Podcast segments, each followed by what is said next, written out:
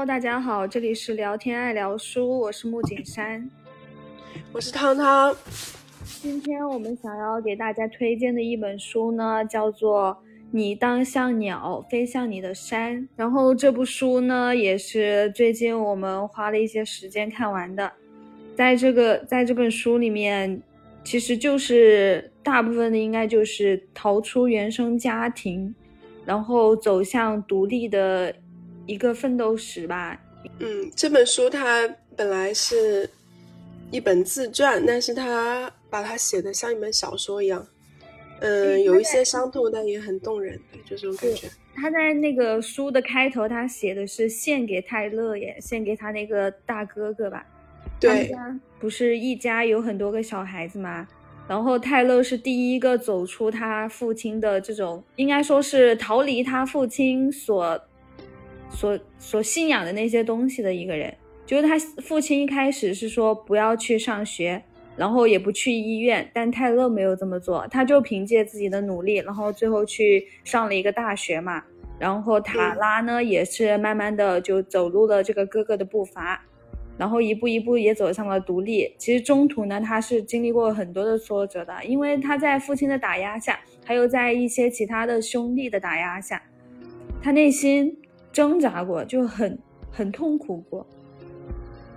对，因为他出生于这样的家庭，他其实是出生于一九八六年，就是这个塔拉，他出生于一九八六年的美国的爱达荷州一个山区这样一个地方哈，你就是很难想象说在二十一世纪了还有这样子的一个，就是在美国还有这样子的一个一个一个这样的家庭，他的家庭呢的信仰。就是，就是他们他们家是信仰什么来着？什么叫摩门教？对，是摩门教。然后他们这个教义呢，在在原文中也有提到，他说：“嗯，啊，担心政府会强制我们去上学，但并没有，因为政府压根都不知道我们的存在。我们家有七个孩子，其中四个没有出生证明。我们没有医疗记录，因为我们都是在家里出生的。”从未去医院看过医生或护士，我们没有入学记录，入学记录都没有，因为我们从未踏入教室一步。我九岁时才会有一张延迟出生证明，但在这一刻，对爱达荷州和联邦政府而言，我不存在。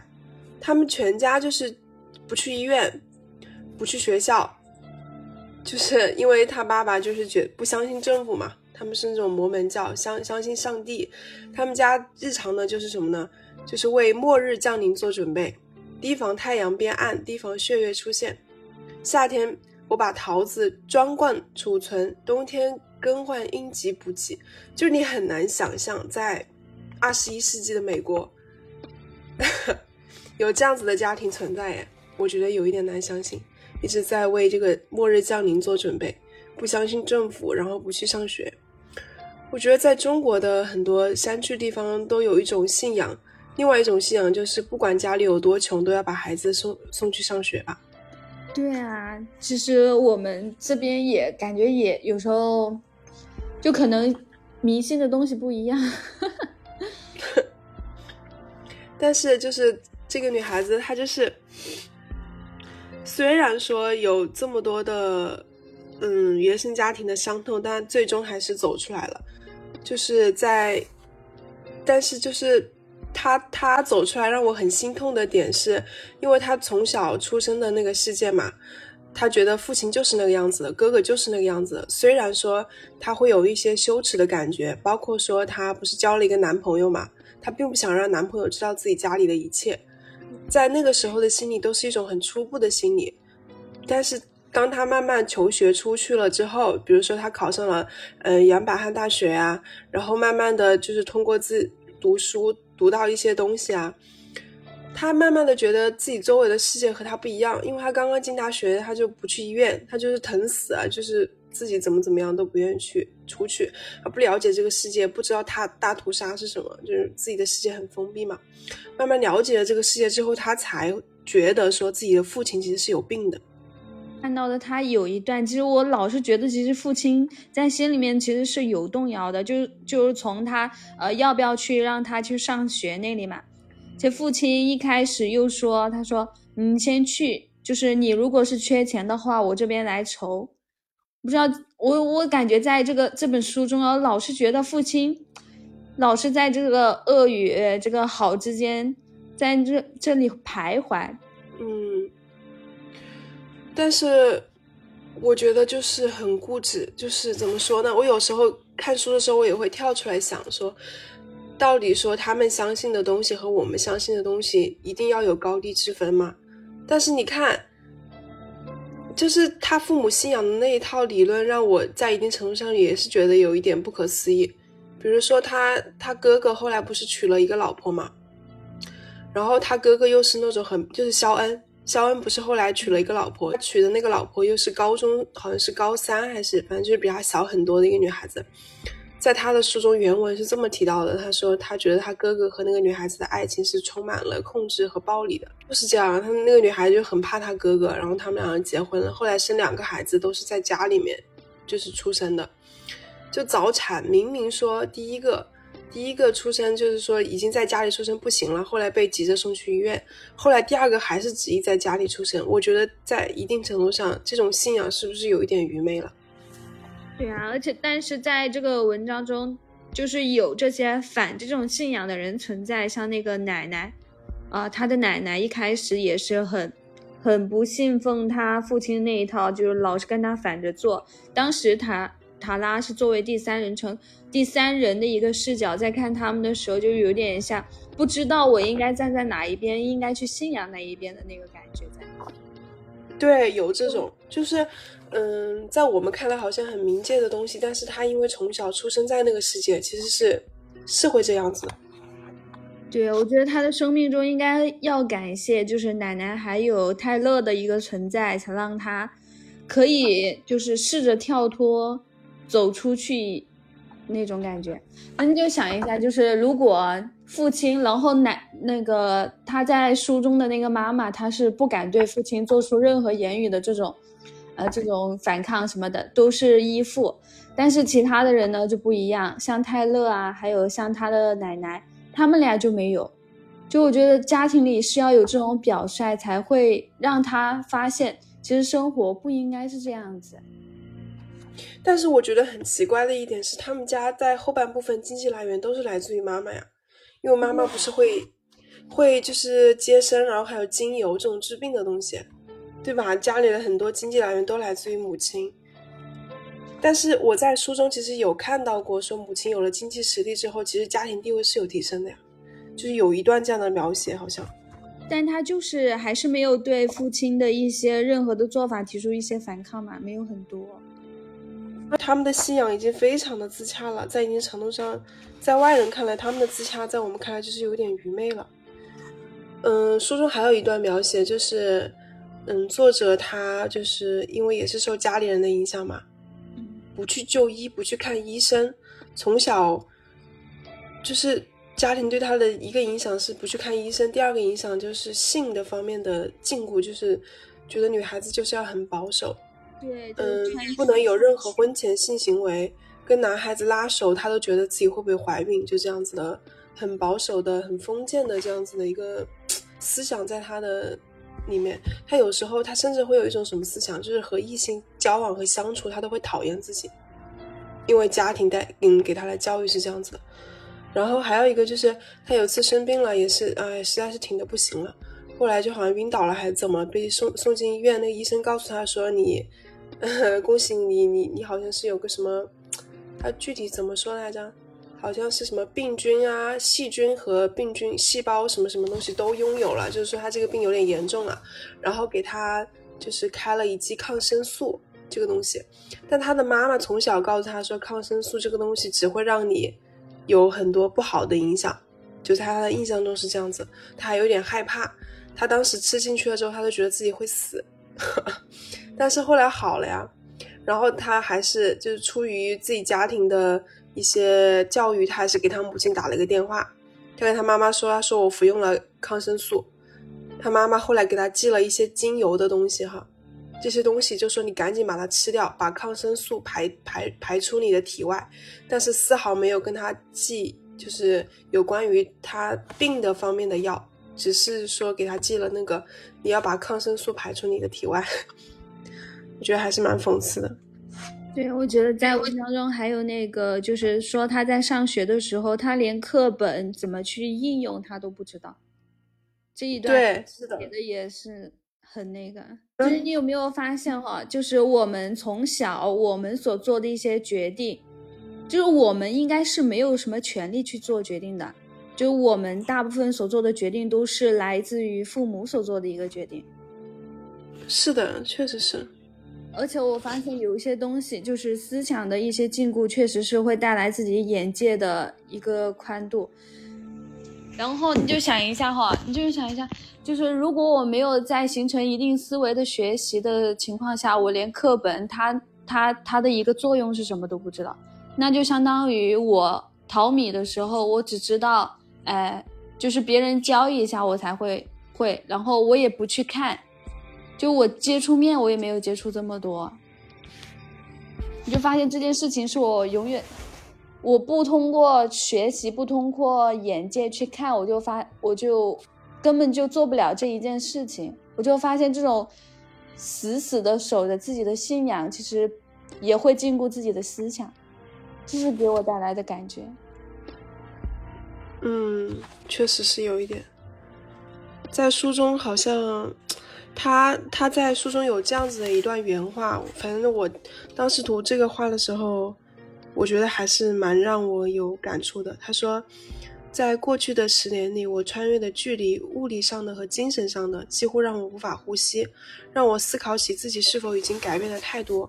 我所有的学习、阅读、思考和旅行，是否已将我变成一个不再属于任何地方的人？我想起那个女孩，那个除了她废料厂和大山一无所知的女孩。她曾经盯着电视屏幕。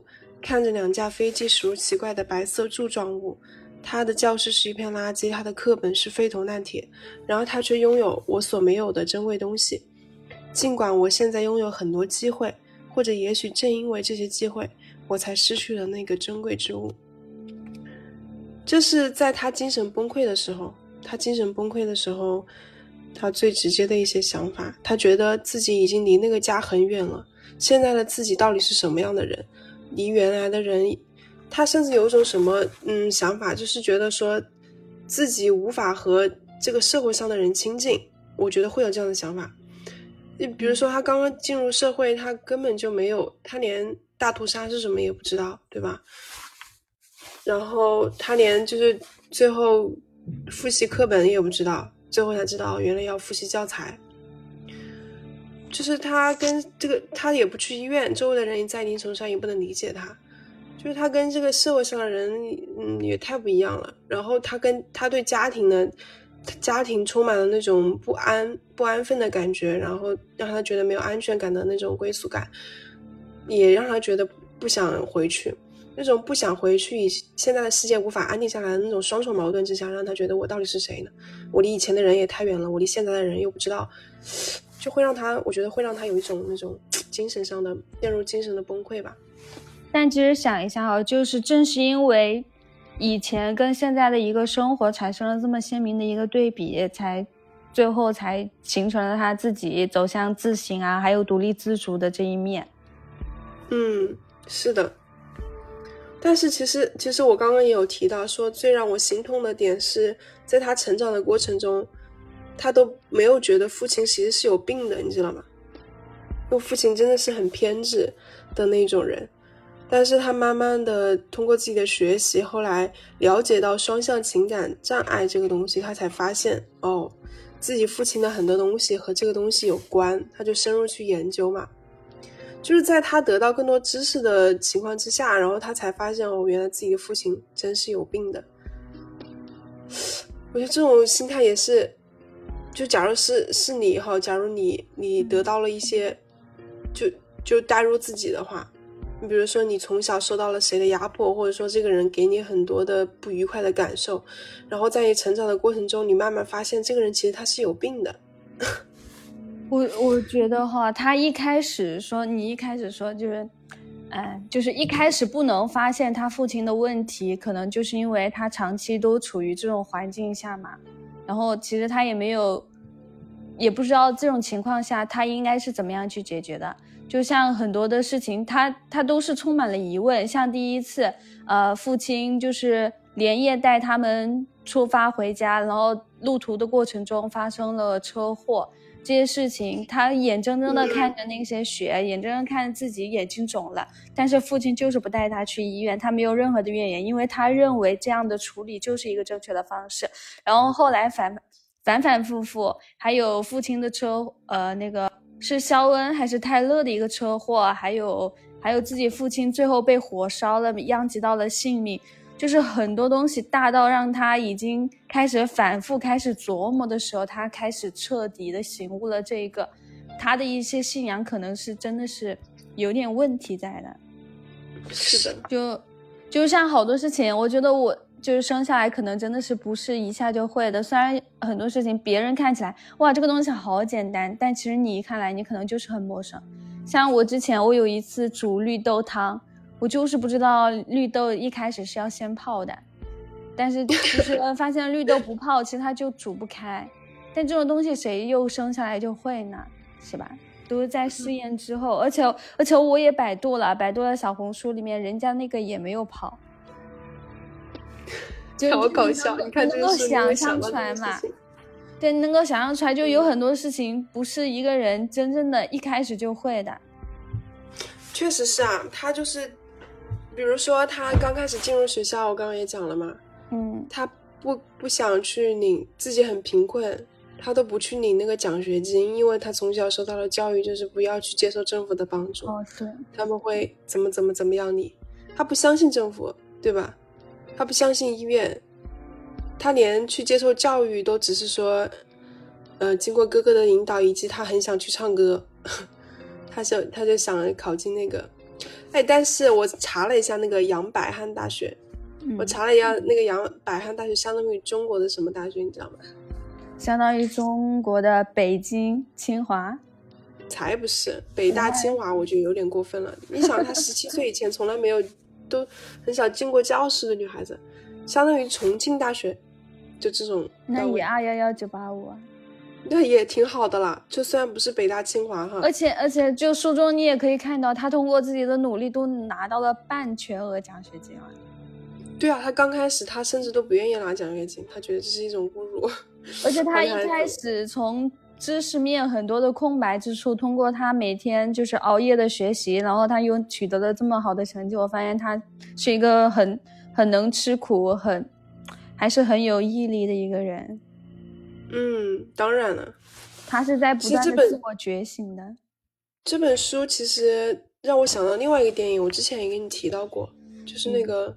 风雨哈佛路，其实有一点相似，都出于泥泞，但是长大他们有不同的。当然了，这本书里面它更多的那些情感的纠纠缠和那种跟自己原生家庭的那种，就是纠葛，我觉得更真实，更真实，然后让我觉得更栩栩如生一点。我也觉得，就你有没有发现很多的著作呢？其实有好多都谈及到了这种原生家庭给个人成长带来了很多的阻碍嘛。然后我之前还看过一个电影叫《海边的曼彻斯特》，里面就谈谈到的就是，就有一个父亲他抱怨了一句，他说：“哎呀，早知道就不生这么多了，就是很吵闹什么什么的。”然后有一天真的他的房子大火。被大火给烧了，然后三个小孩就死在里面了。然后他就谈到了这这部电影呢，就是很多人一开始都觉得，呃，在这个电影演的过程中嘛，那个人肯定会治愈嘛，但其实就发现有一些伤痛和创伤就是会无法无法释怀的，他就是走不出去。嗯，哎，这本书我也听过人家讲解说，就是，嗯。就是看的时候就觉得很悲伤，但是看完一个星期之后会让你更悲伤。对，我也看了。他说你刚看完的时候不哭，然后你看完看完了两三天就哭的死。是真的，是真的会有吗？你可以去看一下，我觉得挺悲伤，挺悲伤的。就你发现很多的痛苦，可能就是像有一句话，我不太记得太清，他到底原话是什么？他就说。你永远无法完全的对别人感同身受，除非你穿着别人的鞋子什么什么的，呃走，或者说过跟他一样的生活，这样情况下你才会跟人家完全的感同身受。其实你有没有发现，有很多的事情，可能我们看起来都觉得人家在大题小做，可能他就是自己心里面就是无法承受。嗯，我觉得这个，嗯，女主就是这个塔拉，她在她在那个节骨点上，她会有一种说自己其实是有一点方向了，但是自己身边的人，包括自己的父母，他们，因为她她就是对什么，她肖恩她哥哥不是就是虐待她吗？嗯，她从小就有这个记忆，但她的父母都不承认，你知道吗？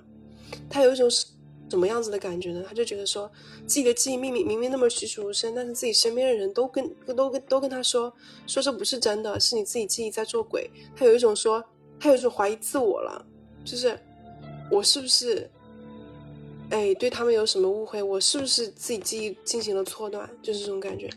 我记得他后面好像是通过自己给自己写日记，然后通过两个人的一个心理的状态，然后最后才确定了他就是。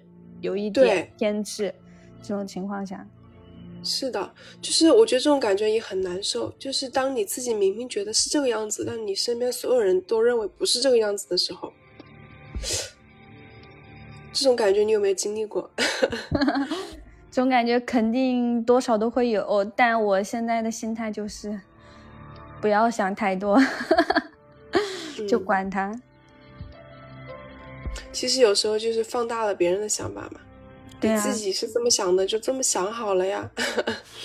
是的，不为难自己。好，讲你第一个话题，你的第一个话题就是说，面对原生家庭的伤痛，要怎么来走出去嘛，对吧？对。然后在书中，我觉得也也是一个很好的例子，就是塔拉她就是很崩溃嘛。他就是说，书中有一段描写的原文，就是说他精神崩溃的问题在于，不管你崩溃的多么明显，你都会不以为然，你会想我很好。我昨天连续看了二十四个小时电视剧有什么关系？我没有崩溃，我只是太难了。他说我们不知道为什么认为自己懒惰比认为自己陷入困境要好。所以说，在这个作者就是通过嗯看电视剧这样子的事情来逃避自己的困境。他就觉得我宁愿承认自己懒惰，也不愿意承认自己陷入了这样的困境。在我们的看来，有些时候是有点匪夷所思的，因为我们是客观者。但是呢，我们在面对自己生活中，我们也有很多这样子的时候。比如说，我们其实明明心里很不舒服，但是我就是不愿意承认啊，我有这样子的情绪。很多时候都有这样，所以面对伤痛的，有的时候第一步不是去逃避它。不是说，哎呀，我没有这样的想法，我怎么可能会有这样的想法呢？我怎么可能会有这样的情绪呢？而是去面对它，承认自己有这样不好的情绪，然后安慰自己，哎，我有这种情绪很理所当然，也很正常了。就你不去抵触它，才是说你要拯救它的第一步。我觉得是这样子。但在拯救的过程，好痛苦的吧？就我还是相对于来说。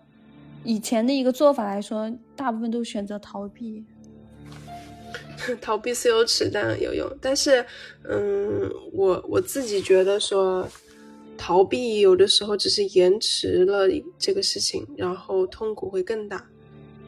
当时可能会好一点，但是之后的痛苦会很绵长的，让我会有这种感觉。所以说，我现在只要我心里有一点难受了，我都会进行一些自我疗愈。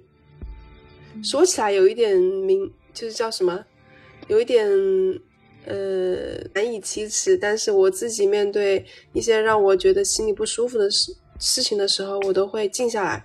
我先告诉自己，就是会冥想。我有这种情绪是正常的，这种情绪发生在我身上也是理所当然的。然后再就是同情自己。就是先肯定，然后再同情，最后再进行一些自我的引导和反省，就是这样子，一套程序过来，我心里就会好受很多，有时候甚至会哭出来。你好厉害！但是就是这种自我引导之后，就就过去了，就好了。你是个牛逼的人。我觉得是有用的，嗯，对我来说是有用的。好，那我们开始第二个话题吧。就塔拉一家嘛，都非常的信仰摩门教，他们信仰上帝，认为上学是上帝不允许的，去看医生也是。然后在书中呢，父亲作为忠实的一个信仰者，在儿子出现出了车祸啊，以及在工厂上班被车弄伤，还有父亲被严重的烧伤以及生病的时候，他都选择了在家疗伤。所以你觉得宗教的力量是好还是坏？但是我就很好奇哦，他们这种宗教，他们应该也只是让他们去信仰上帝，而他们的这些做法不去，呃，不去，嗯，上帝不允许上学啊，去看医生，这是他们自己的定义吧？哈，不允许去，就是因为他们不相信政府嘛。对，然后他们就觉得，哦，我认为这个政府不可信，所以我相信上帝也这么认为。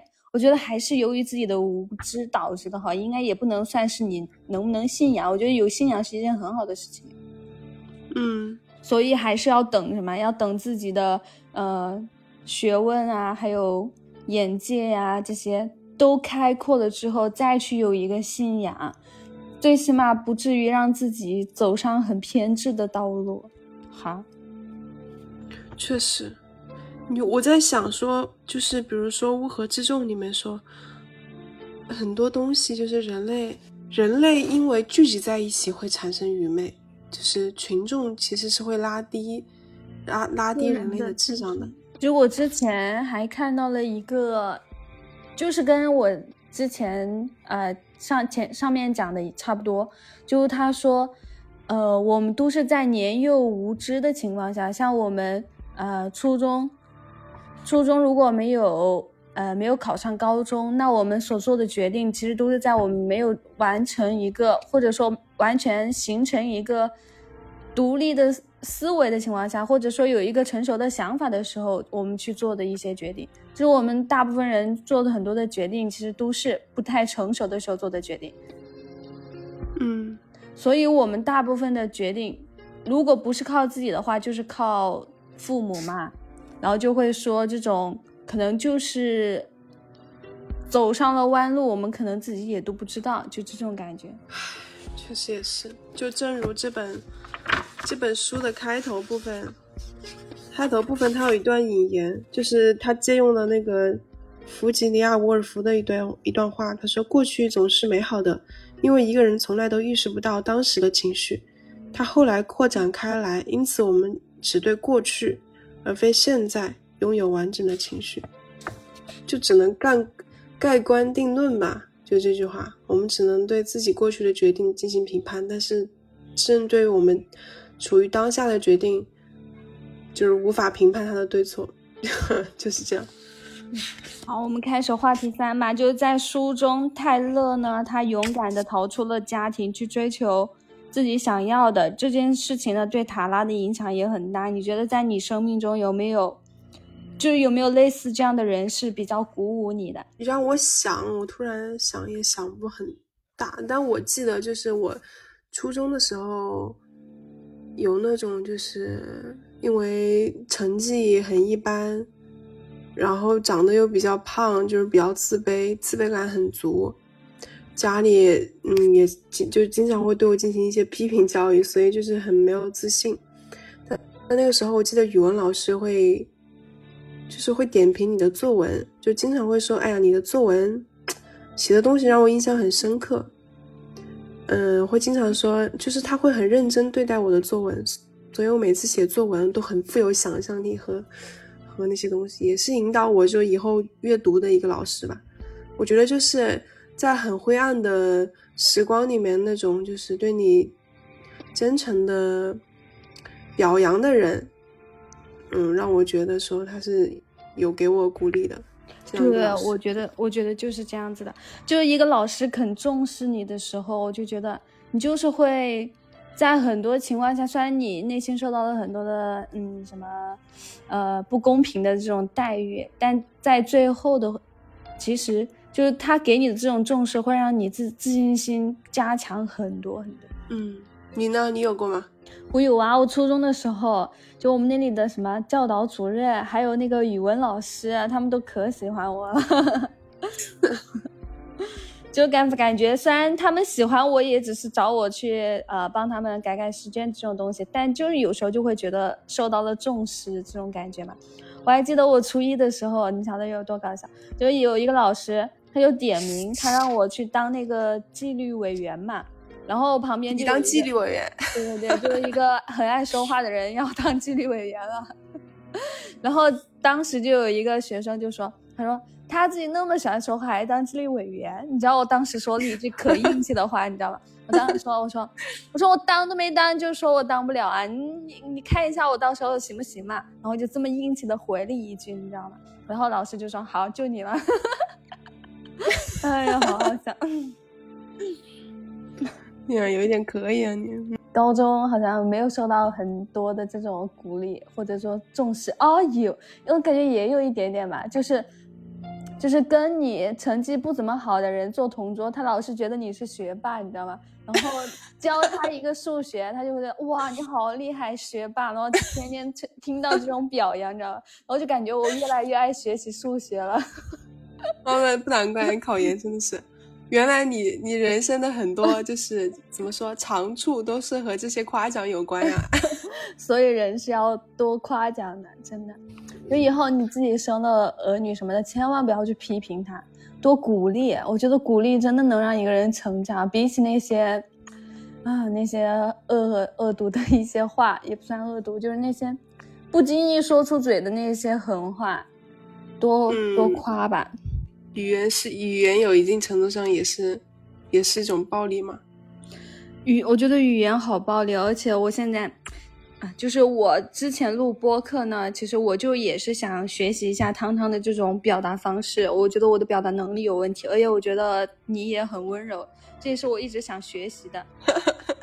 突然要夸我，我有点承受不住，怎么办？好，那我们开始话题四吧，好吧。然后就塔拉嘛，在家庭中的成长嘛，可谓是一部经典的奋斗史，战胜了禁锢的思想，逐步走向了独立。你觉得在你成长的路上有哪些事情，你觉得你自己很独立、很让你骄傲的事情吗？就你干的一件事情。嗯，会有，就是我不，我不是觉得说自己很独立，很让我骄傲，我是觉得我在别人的眼中好像。好像树树木起了让他成长的方向，就是我会有这种感觉。就是我我去年暑假的时候，嗯，家里因为那个时候高考嘛，高考完了之后，就是妈妈那边就是乡下有一个小女孩，自己的父母因为没有文化，然后就填不好那个志愿。你知道那个高考志愿现在也很难填，因为要填好多个。